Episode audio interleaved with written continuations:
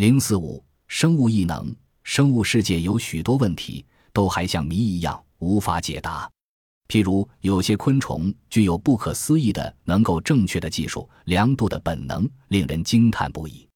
蝴蝶的卵，以蝴蝶为例，当雌蝶在叶子上产卵时，似乎知道所产的卵数，懂得让卵和卵之间保持足够的距离，以避免幼虫孵出后为食料的问题发生竞争。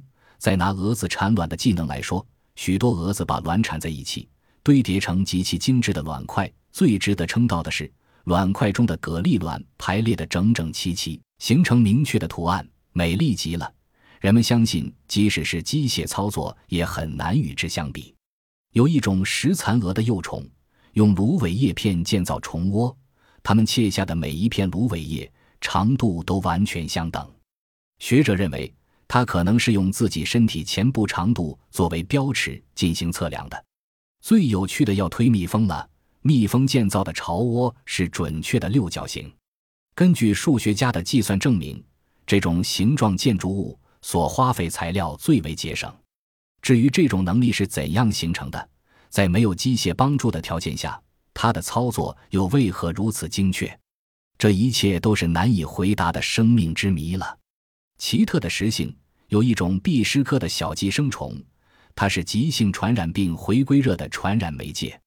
它寄生在鸟身上，但并不都吸吮鸟血，其中有一部分吸鸟血，而另一部分则叮在同伴身上吸吮它的体液。这种现象在生物学上叫做共识。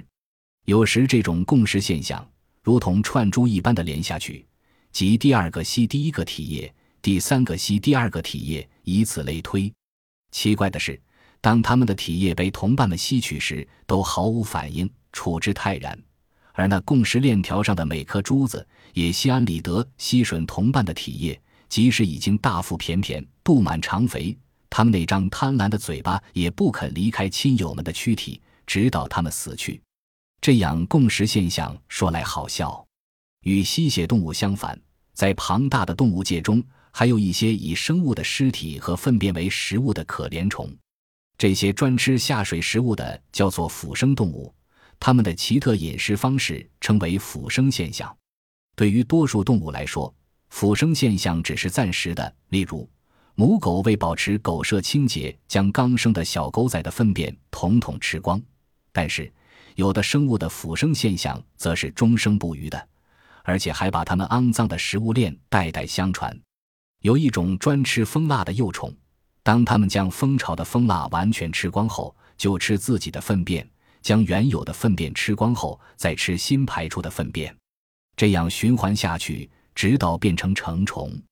但事情并没到此完结，新出生的幼虫吃父母的粪便，这样循环下去，代代相传，持续七至八年之久。这条奇怪的食物链之所以延续这么长久，因为蜂蜡是一种极难消化的食物，进入昆虫体内，绝大部分未经消化便被排泄出来。因此，它们反复以粪便为食，也难以耗尽其营养价值。虎、豺、狮子等食肉动物产下胎儿后吃食胎盘还不难理解。奇怪的是，食草动物如有的马、鹿、山羊等，在产后也照样吞食胎盘。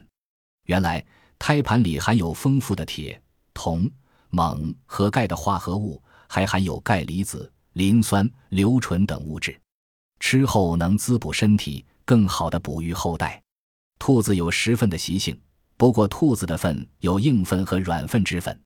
兔子一般白天排硬粪，晚上排软粪。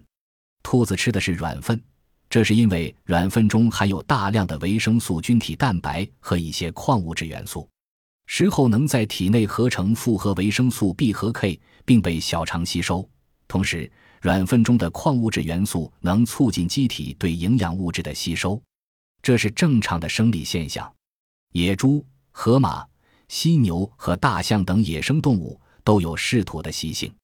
科学家跟踪对其所吃的泥土分析化验，发现泥土含有钾、石灰、矾土、氧化铁、氧化锰、氧化镁、碳酸钠，还有硅酸、磷酸和硫酸等。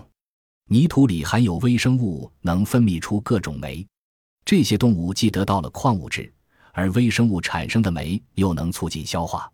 鸡、鸽子和其他鸟类爱吃小石子、沙粒，使食物在沙囊里得到研磨而粉碎。